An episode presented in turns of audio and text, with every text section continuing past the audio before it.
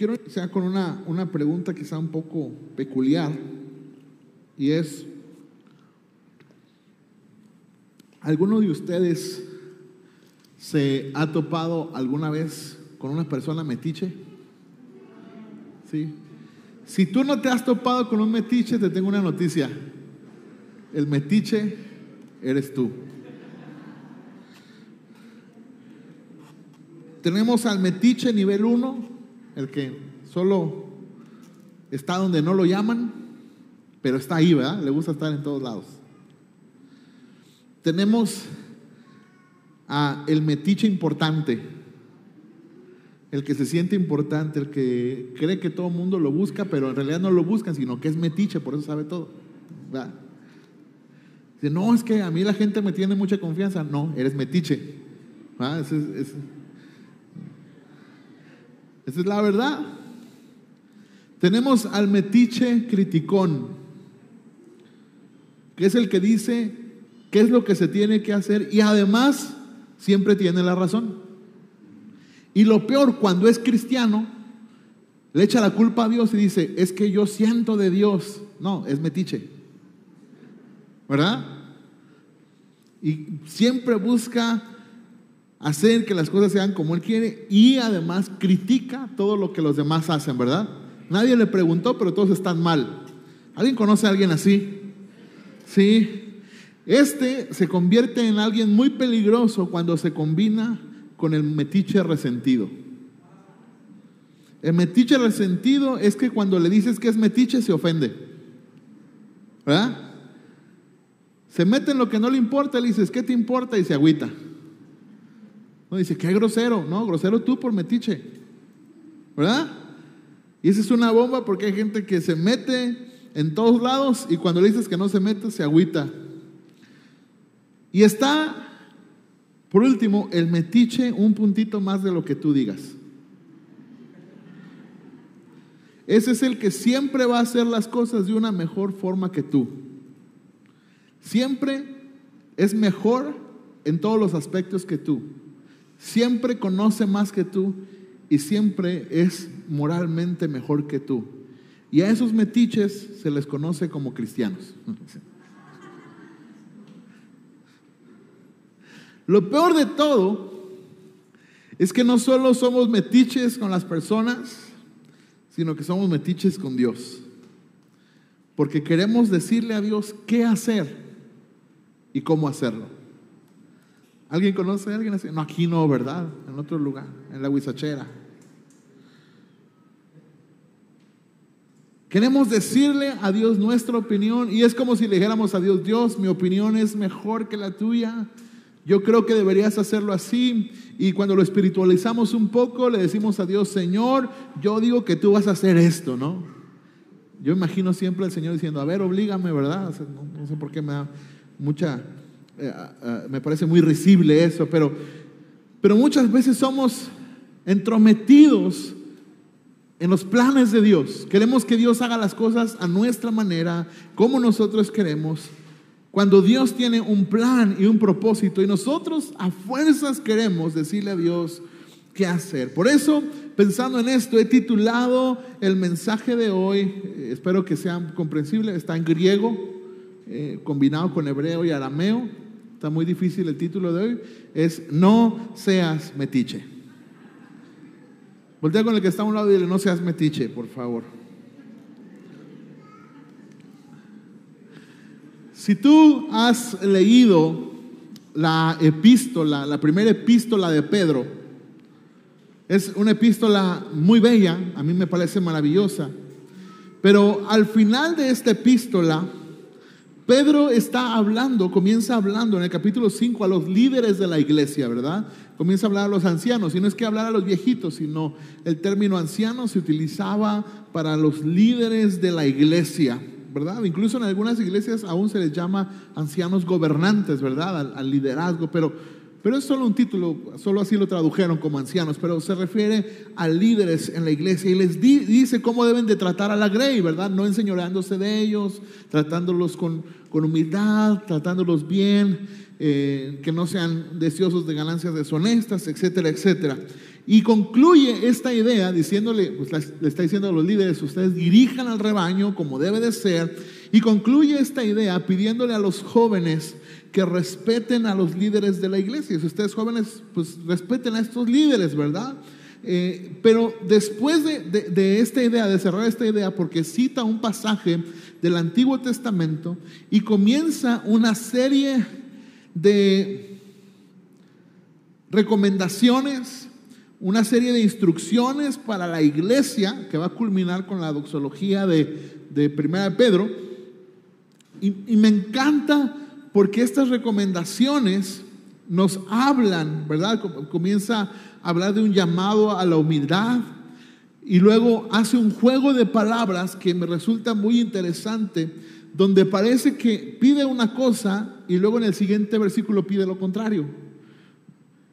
Pero insisto, es un juego de palabras donde nos hace un llamado a dejar que Dios haga lo que tiene que hacer y en, la jerga de del título de hoy, bueno, pues nos llama a no ser metiches en las cosas en los planes y propósitos de Dios, ¿verdad? Así que, ¿por qué mejor no leemos esta parte de la escritura y desarrollamos lo que Dios quiere hablarnos en esta mañana? ¿Quieres acompañarme? Amén.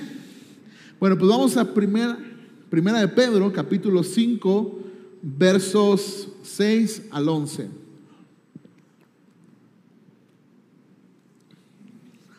Primera de Pedro, capítulo 5, versos 6 al 11. Dice la palabra del Señor, así que humíllense ante el gran poder de Dios y a su debido tiempo Él los levantará como con honor. Pongan todas sus preocupaciones y ansiedades en dónde? En las manos de Dios porque Él cuida de ustedes. Luego, siguiente verso. Estén alerta. Cuídense de su gran enemigo, el diablo. Que digan, ay, el diablo. Porque anda al acecho como un león rugiente buscando a quien devorar. Manténganse firmes contra él y sean fuertes en su fe. Recuerden que sus hermanos en Cristo en todo el mundo también están pasando por el mismo sufrimiento. En su bondad Dios los llamó a ustedes a que participen de su gloria eterna por medio de Cristo Jesús. Entonces, después de que hayan sufrido por un poco de tiempo, Él los restaurará, los sostendrá, los fortalecerá y los afirmará sobre un fundamento sólido. A Él sea todo el poder para siempre. Amén. Amén. Y quiero hacer énfasis en los versículos 7 y 8, porque primero nos dice el apóstol Pedro, pongan sus preocupaciones y ansiedades en las manos de Dios. O sea, lo que te preocupa, ponlo en las manos de Dios, ¿verdad? Si tú has leído quizá Reina Valera, Biblia de las Américas, dice, echando vuestra ansiedad sobre Él porque Él cuida de nosotros. O sea, deposita lo que te preocupa en las manos del Señor. Pero inmediatamente en el siguiente verso dice, pero estate alerta. ¿Verdad que sí? O sea, dice, no te preocupes, pero aguas, ¿eh? Entonces, la pregunta que me surge aquí para el apóstol Pedro, ¿verdad? Sería, bueno, entonces, ¿me preocupo o no me preocupo? ¿Verdad? Porque dice, no te preocupes, pero aguas. ¿No? O sea, imagínate que yo te dijera, no te preocupes porque va a caer un meteorito, pero aguas, haces porque capaz que te cae. Entonces, ¿me preocupo o no me preocupo? ¿Me preocupo o sí estoy así como al pendiente de lo que pasa? Y claro que, insisto, es un juego de palabras que nos hace énfasis en poner mis preocupaciones en manos de Dios. Ya conmigo, mis preocupaciones en manos de Dios. Es decir, todo aquello que te inquieta, que te hace preocuparte, que te genera ansiedad, tienes que ponerlo en dónde? En las manos de Dios. La pregunta es, ¿qué te preocupa? ¿Tus hijos, tu familia, tu matrimonio? Quizá una etapa que estás viviendo ahorita te tiene preocupado. Las deudas, ¿qué es, qué es lo que te tiene preocupado ahorita? ¿Qué es lo que distrae tu mente de donde tiene que estar concentrada? Bueno, eso que te preocupa, hay que ponerlo en las manos de Dios. Eso le toca a Dios, ¿verdad que sí? Pedro dice, echen toda su ansiedad sobre Él. ¿Por qué? Porque Él cuida de nosotros. Es decir, aquello que no puedes controlar, lo tienes que llevar ante Dios, porque Él es el que cuida de nosotros. Tú no lo puedes controlar, pero Él tiene cuidado de nosotros. Amén. Lo siguiente es que, déjame ponerlo así, las preocupaciones deben de ir en las manos de Dios. Pero estar alerta me toca a mí. ¿Sí, ¿Sí me estoy dando a entender este juego de palabras? Es decir, Dios hace su parte cuidando de nosotros, pero estar alerta, ¿a quién nos toca? A nosotros. Es decir, vamos a estar en luchas constantes en el día a día contra nosotros mismos. Lo vimos la semana pasada, que Santiago dice, nadie diga que Dios tienta a alguien porque somos tentados por nuestras propias concupiscencias, pero el enemigo está buscando a quién devorar. Así que tenemos que estar alertas, ¿verdad? Como aquel comercial que había en los noventas, de ojo, mucho ojo, ¿eh? Ok, tenemos que estar alertas, porque estar alertas nos toca a nosotros. Por lo tanto, lo que, lo que quiero resumir en este juego de palabras de pon tu ansiedad sobre Dios, pero estate alerta, es no seas metiche en la parte de Dios.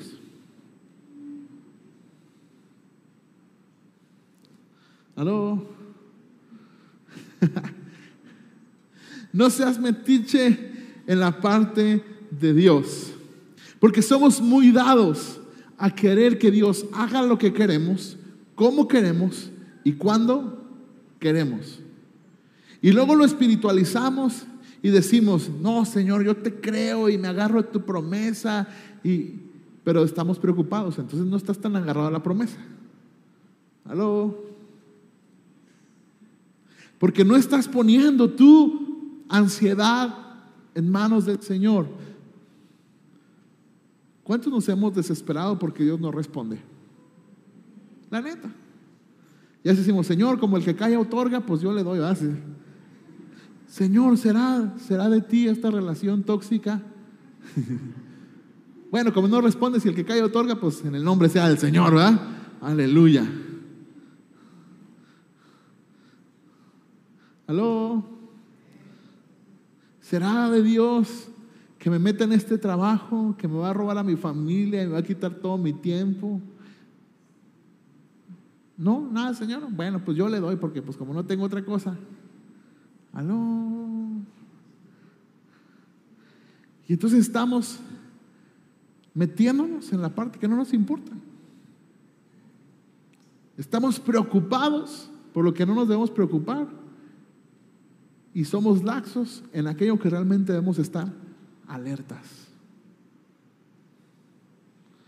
Entonces la pregunta que te quiero hacer en esta mañana es, ¿estás preocupado o estás alerta? ¿Te preocupas o estás alerta? En los problemas, en las dificultades del día a día. Yo, hay un tema que no he desarrollado, que siempre he dicho y tengo como unos dos años diciendo que lo voy a desarrollar. Que un día voy a hacer una prédica que se llame Los cristianos también se divorcian. Y yo sé que le va a causar conflicto a muchos religiosos. Pero mi intención es decir, no porque somos cristianos estamos ajenos a los conflictos que se viven en este mundo nos cansamos, o alguien que diga, no, yo no me canso, yo llego del trabajo y es más, le digo a mi esposa, mi amor, ¿qué hay que hacer? Ahorita vamos a arreglar la casa. ¿Hay que no?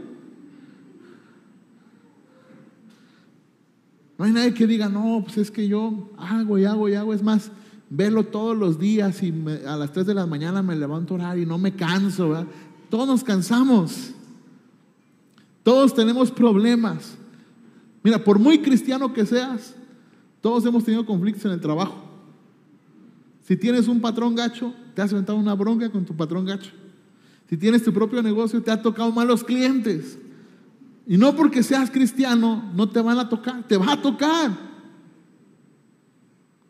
Entonces, el enfoque de esa idea que tengo es decir, no porque seamos cristianos, estamos exentos de pasar las cosas comunes, cotidianas del día a día. La única diferencia es esto, que yo puedo no preocuparme, sino más bien estar alerta y depositar mi preocupación, mi ansiedad en las manos de Dios.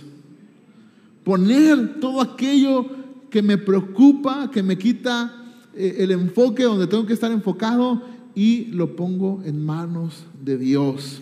A veces parece que Dios tiene que hacer las cosas por nosotros. Y confiamos en todos menos en el Señor. Es decir, hay cosas que nos toca hacer a nosotros, como dice ahí. Tú estate alerta, pero no te preocupes, Dios cuida de ti. Pero tienes que estar alerta. Y a veces lo hacemos al revés, ¿verdad que sí? Decimos, Señor, tú vas a bendecir mi matrimonio, pero nunca invitas a salir a tu esposa, nunca le dices que la amas. Cuando despiertas, le dices, ¿cómo amaneciste? En vez de cómo amaneciste, ¿va?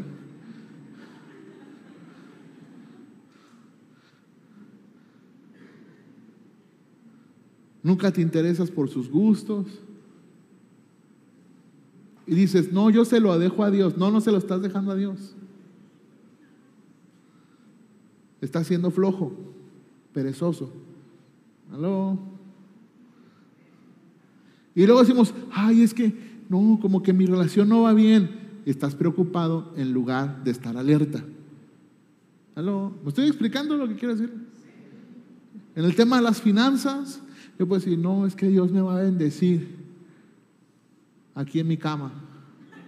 Aleluya. Yo vivo por fe. Yo creo que uno de los términos que más nos hicieron daño en los años 90 es el término vivir por fe. Porque la gente cree que vivir por fe es ser limosnero, no más que un poquito más alto. Pero Dios no nos llamó a ese sentido de vivir por fe. En realidad todos vivimos por la fe, porque el justo por la fe vivirá.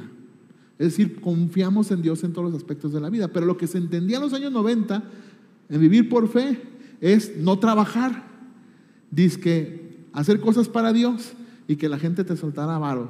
Esa, era, esa era la idea. Pero eso es algo muy dañino, porque hizo gente muy floja. Y cuando le quitas el ministerio no saben qué hacer. Y hay gente que necesita entender que tiene que estar alerta, ponerse a trabajar, pero dejar el resultado a Dios y dejar de preocuparse. Hay gente que no duerme por las deudas, pero a la vez que no duerme por las deudas, no, trabaja para salir de ellas. ¿Aló? Entonces trabaja, está alerta, haz lo que te toca y no seas metiche en la parte de Dios. No te preocupes, Él va a suplir toda necesidad. Pero trabaja. ¿Aló? Con tus hijos. Ay, es que mi hijo no quiere venir a la iglesia, qué preocupado estoy. Claro, si no oras con ellos, si no tienes devocionales con ellos, si no les modelas a Cristo en tu casa, si en tu casa es un personaje diferente al que ven en la iglesia, obvio que no van a querer venir. Ocúpate de lo que tienes que ocupar y deja tus preocupaciones en las manos de Dios. Aló. Yo sé que no le iba a gustar, pero yo digo por usted, amén. Que al cabo, si no dice amén, yo me digo solo. Amén, pastor.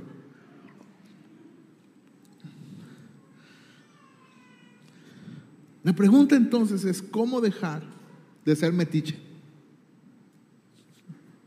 ¿Cómo dejamos de ser metiches en la parte que le toca a Dios? Porque lo que le toca a Dios es que, según su palabra, Él cuida de nosotros. ¿Y qué nos toca a nosotros? Estar alertas. ¿Verdad que sí? Entonces, queremos que Dios esté alerta y nosotros preocupados. ¿Verdad que sí? Señor, tú ahí te encargo todo. No. Estamos como el de los aguacates, ¿sí? ¿Sabes esa historia? Estaba un vendedor de aguacates y llegó un cuate a evangelizarlo y le dijo, necesitas a Cristo. Dijo, ¿dónde lo encuentro? Vamos a la iglesia. Y dice, pero es que estoy vendiendo. Dijo, no, deja tus aguacates ahí. No, ¿cómo los voy a dejar? Pues es lo que tengo para vender. Dijo, no te preocupes, yo te aseguro que si vas a la iglesia y entonces adoras a Dios y le entregas tu vida a Cristo, tus aguacates van a estar seguros ahí, dijo. ¿Seguro? Sí, entonces fueron a la iglesia y cuando llega se sube el pastor y dice, hermanos, Dios está aquí. Y dijo el Señor, ¡Ah! si Dios está aquí, mis aguacates, ¿verdad? Dijo, se fue por los aguacates.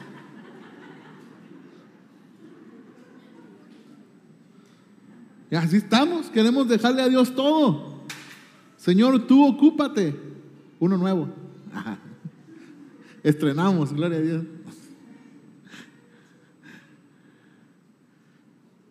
Queremos dejarle a Dios lo que nos toca a nosotros. Y queremos nosotros meternos en lo que le toca a Dios. Señor, tú tienes que hacerlo así, así, así, así. Diciendo, tú trabaja, yo, yo sabré cómo lo hago.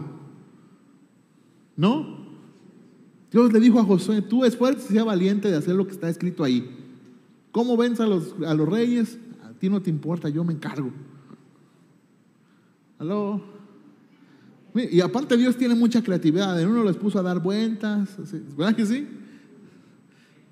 Luego en el tiempo los jueces con Madián dijo, no, pues les voy a dar unas buenas armas, unos cuernos, pero no de chivo, o sea, de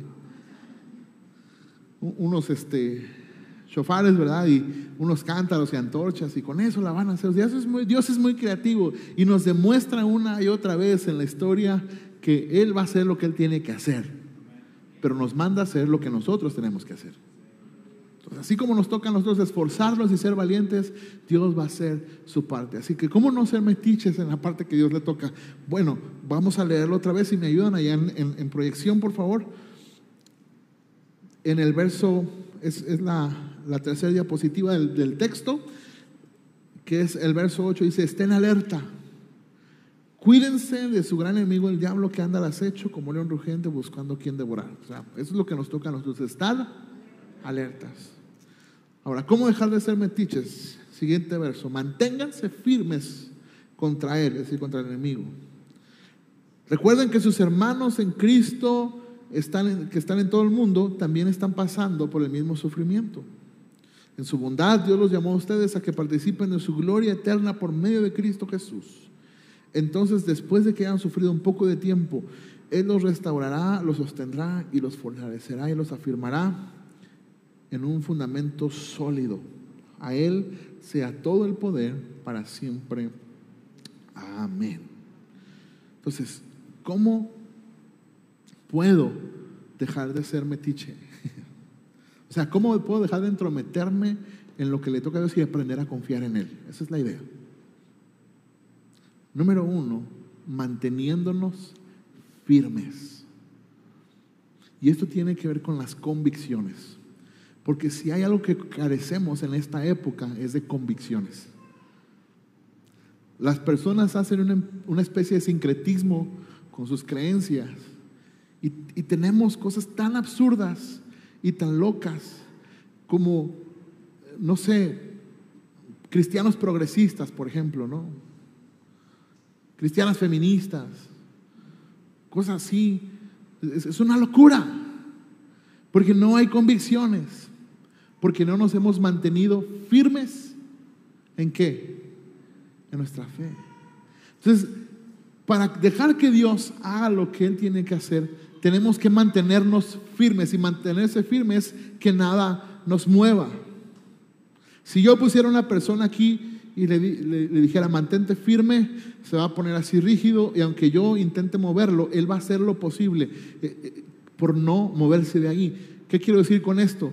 que el estar firmes no significa que no van a venir cosas que te quieran mover. Significa que aunque vengan cosas que te quieran mover, tú vas a hacer lo posible por mantenerte donde Dios te ha plantado.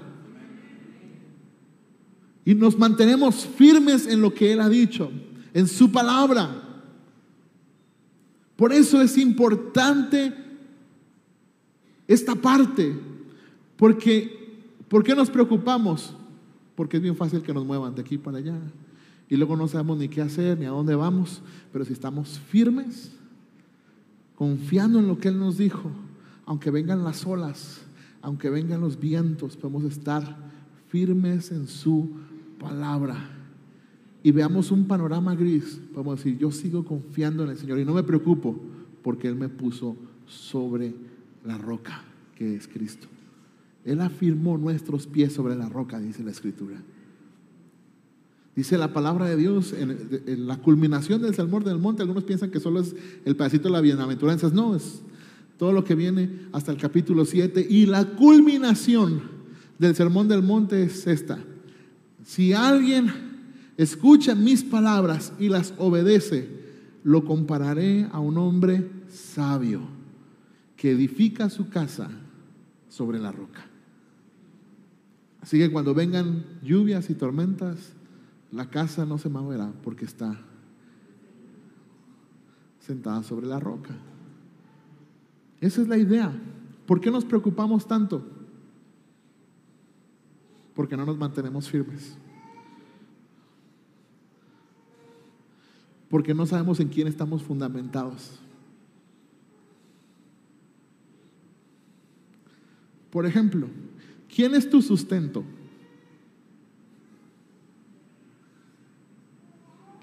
si mejor no contesta, no va a decir que me agarre de bajar el pastor. ¿Quién es tu sustento? ¿Dios?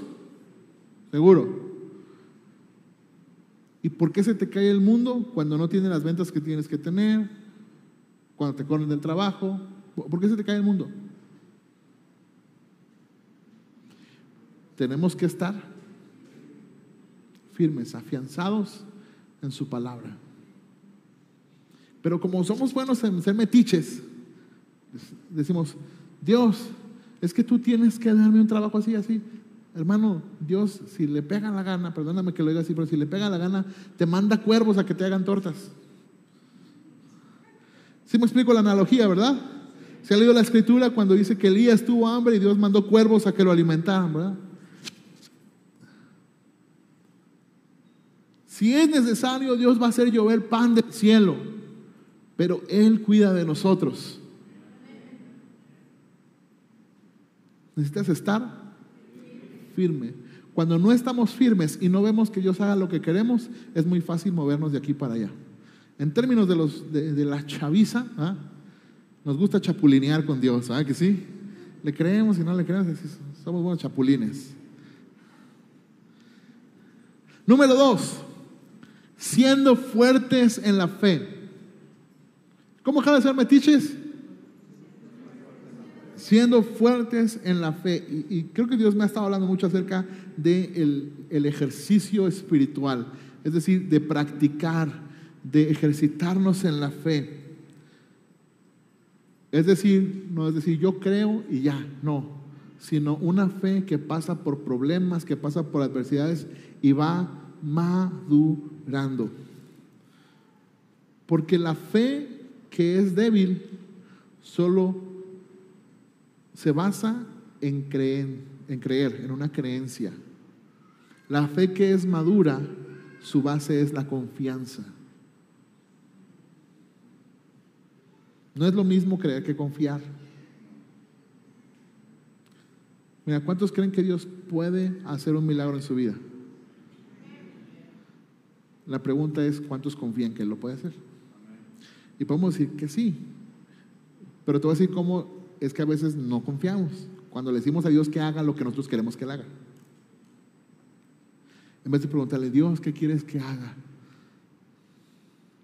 Señor, cambia a mi esposa. Y Dios diciendo, cambia tú primero, carnal.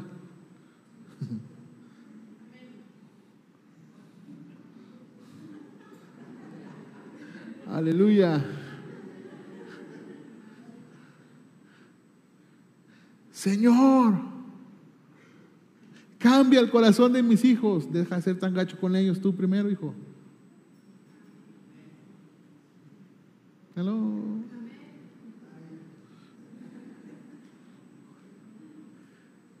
Pero como queremos que Dios haga lo que nosotros queremos, no confiamos.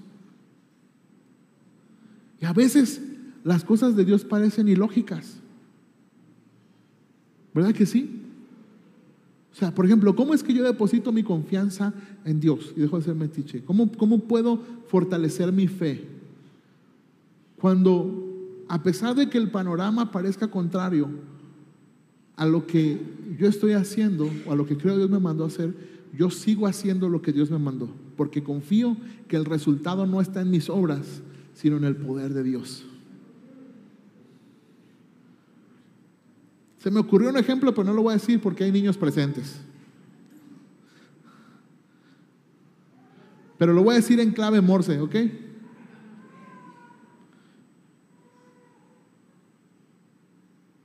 Imagínense que usted le dicen que no puede tener bebés. Pero dice, yo sigo haciendo la tarea. Porque yo confío en el poder de Dios. Y tenemos aquí varios milagros de esos. Por eso me atreví a decir ese ejemplo. ¿Aló?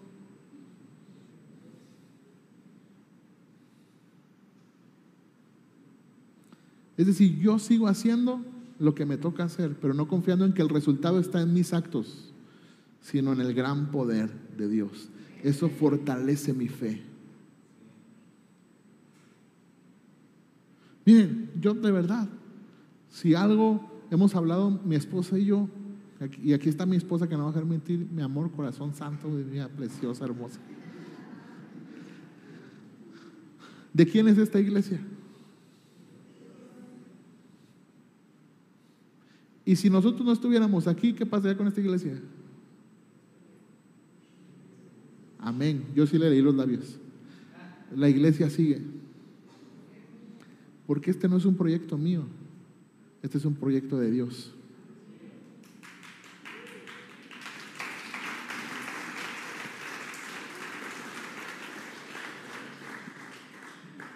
Así que yo hago lo que me toca, yo predico y hago lo que me toca y me toca ser pastor. Bueno, qué bueno. Pero el resultado no es por mí. Yo sé que estoy guapo y todo, pero usted no está aquí por mi guapura, usted está aquí porque Dios lo trajo aquí. ¿Cuántos dicen amén? No es por lo que yo haga. Yo sigo haciendo lo que me toca, pero yo confío que el que sostiene este lugar es mi Padre Celestial, que tiene el poder de hacer las cosas, aunque mi fe a veces, sea débil. Así que mantengámonos fuertes en la fe. ¿Qué es el fuertes en la fe?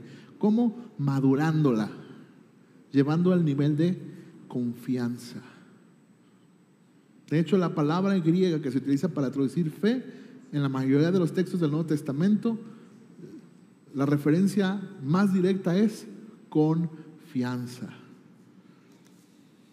Número tres, este me gusta muchísimo, estando conscientes de que no somos los únicos.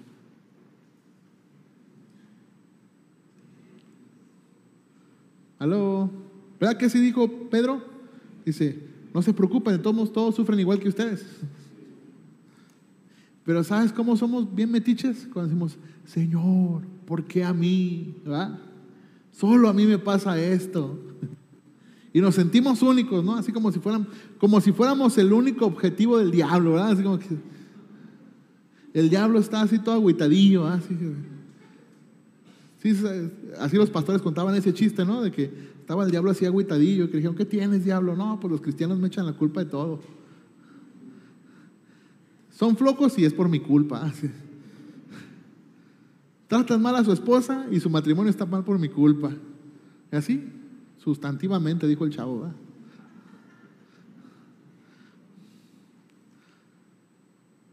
No somos los únicos. ¿Sabes cómo dejar de decirle a Dios qué tiene que hacer?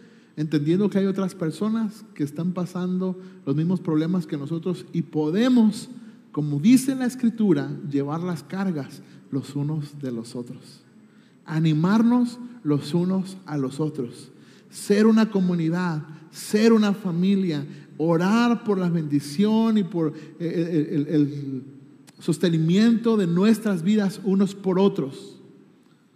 Eso es lo que tenemos que hacer. ¿Por qué? Porque si estamos conscientes de que no somos los únicos, sabemos que otras personas pueden bendecirnos y nosotros ser de bendición para otros y dejar de decirle a Dios qué tiene que hacer. Aló. Señor, es que yo pensé que tú ibas a hacer esto y esto, y yo me imagino a Dios diciendo, pues pensaste mal, carnal. ¿Verdad? Es que yo pensé que ibas a darme este trabajo, pues pensaste mal. Yo pensé que me ibas a librar de tal manera, pues pensaste mal. ¿Por qué mejor no preguntaste? A mi pastor le, encantaba, siempre en sus precas, siempre todas eran de siete. Siete cosas de esto, siete cosas. Mi esposa una vez hablando con él le dijo, tengo algo contra usted. Le dijo, es que siempre dice siete y nunca la sacaba y luego saca otras siete y tampoco la sacaba. Pero me acuerdo claramente de un mensaje que dio de siete formas en, las que Dios responde. No te voy a decir las siete, pero te voy a decir las que me interesa comunicarte el día de hoy. Dios te puede decir que sí, pero también te puede decir que no. Y Dios también te puede decir, espérate, y Dios también puede no responderte. Aló. Me acuerdo que muy claramente se quedó ese mensaje grabado en mi corazón. Un día alguien llegó y le dijo al Señor, Padre, dice la Biblia que un año un día para ti son como mil años y mil años como un día. Yo estoy muy necesitado, Dios. Para ti un millón de pesos es como un peso. Pues dame un peso, le dijo. Y Dios le dijo, sí, espérame un día.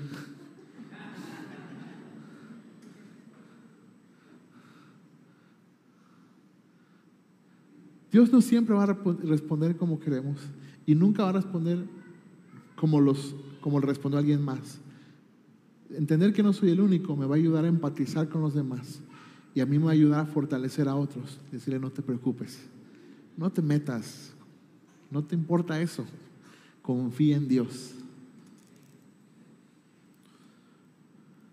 Cuando alguien habla de una, un diagnóstico negativo acerca de, de poder tener bebés, para los que saben nuestra historia, mi esposa no puede tener bebés. Y nos enteramos que estaba embarazada cuando tenía siete meses y medio de embarazo. Yo hasta el día de hoy me lamento no haber vendido mi historia, no sabía que estaba embarazada y haberle sacado provecho.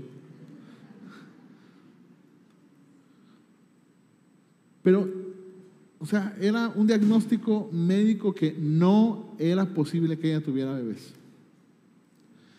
Pero yo, yo cuando veo a alguien que tiene un diagnóstico así, no le voy a decir, no te apures, Dios te lo va, así como, no, no, yo le voy a decir, hey, yo sé que se siente, yo he estado ahí. Y yo tuve que decirle a Dios, gracias porque no voy a tener bebés.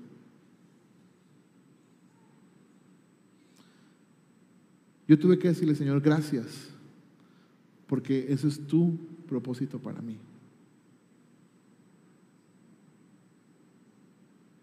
Hello y no soy el único.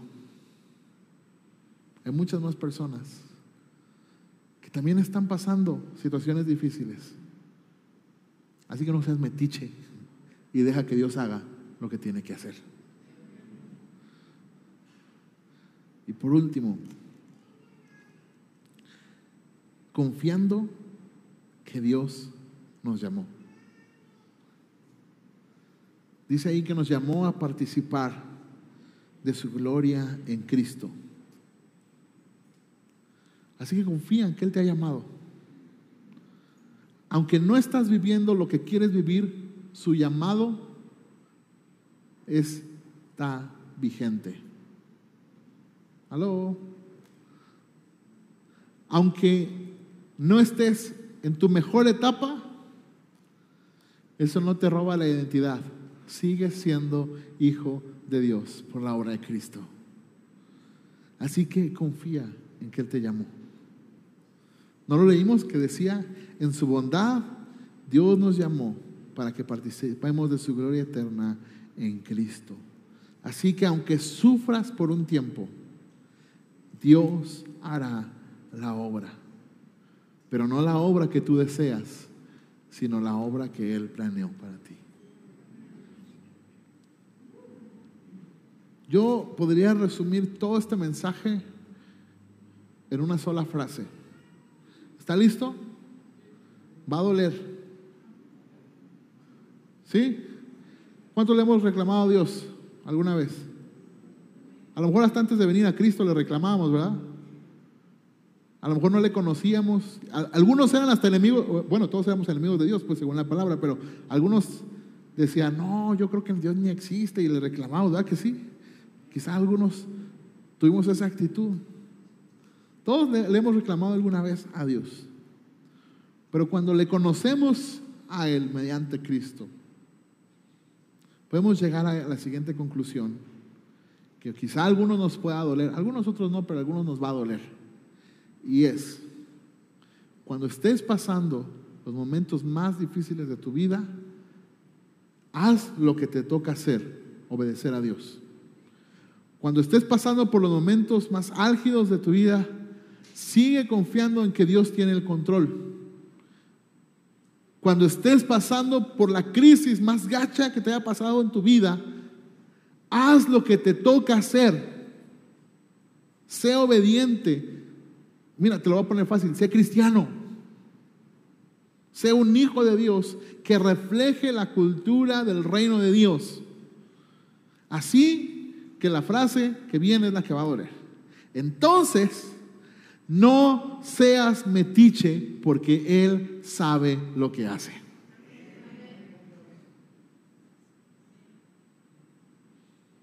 Dios sabe lo que hace. El, domingo pasado, saliendo de aquí, me llama alguien y me dice, pastor, acaba de fallecer mi mamá. Falleció la mamá de nuestro hermano Neto. Estuvimos ahí el, lunes y créeme, te voy a decir lo siguiente, se va a escuchar bien raro, pero ayer platicaba con él y decía, nunca me había reído tanto en un funeral. ¿De verdad? Pasamos un momento tan agradable, platicando, cotorreando, lleno de bendición es más, se fueron todos, cerraron la iglesia, la, mamá de Neto era cristiana, la velaron en la iglesia, se la llevaron, cerraron la iglesia. Es más, hasta dejaron encerrada a mi esposa ahí. Cerraron la iglesia, nosotros nos quedamos todavía, estamos ahí como tirando barrio en la banqueta, ¿verdad? Y un buen rato platicando. Y yo me acuerdo que Neto me dijo algo que impactó mi vida. Y él dijo, si algo me enseñó mi mamá, es que a Dios no se le reclama.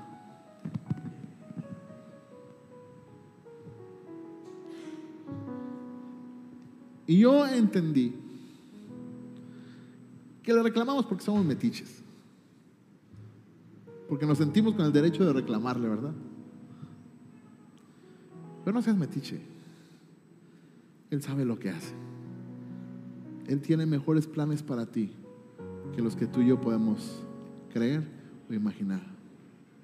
Dice la palabra, dijo el apóstol Pablo, aquel que puede darnos más de lo que podamos creer o imaginar.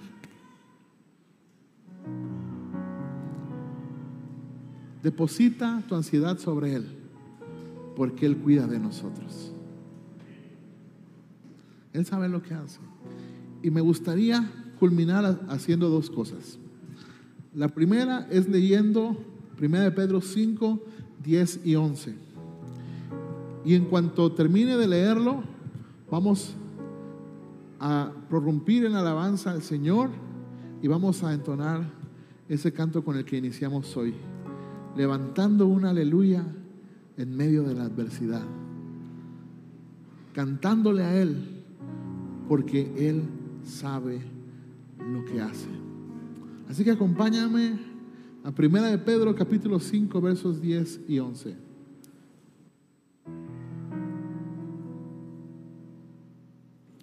Dice la palabra del Señor, en su bondad, Dios los llamó a quién? a nosotros, a ustedes, a que participen de qué? de su gloria eterna por medio de Cristo Jesús. Ojo, esto lo dijo después de decir, no se preocupen, déjenselo a Dios. Solo estén alerta, es decir, hagan lo que tienen que hacer y no se metan en lo que Dios tiene que hacer. Él sabe lo que hace. ¿Por qué? Porque ustedes son llamados. Son llamados por medio de Cristo Jesús. Entonces, después de que hayan sufrido un poco tiempo, el problema no es sufrir. Yo sé que algunos dicen, yo nunca, nunca había llorado, y menos por un amor. El problema no es sufrir. El problema es que no confiamos en Dios en medio del sufrimiento.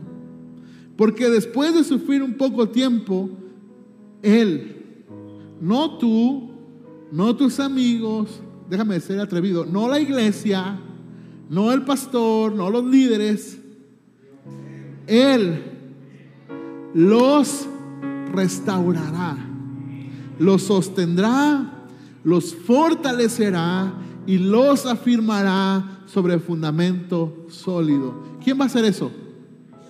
No sea metiche entonces. ¿Quién lo va a hacer? No sea metiche. Él los restaurará, los sostendrá, los fortalecerá y los afirmará sobre un fundamento sólido. A Él sea todo el poder por siempre. Amén. Aleluya. Vamos, dale fuerte ese aplauso al Rey de Reyes. Vamos, ponte de pie y exalta.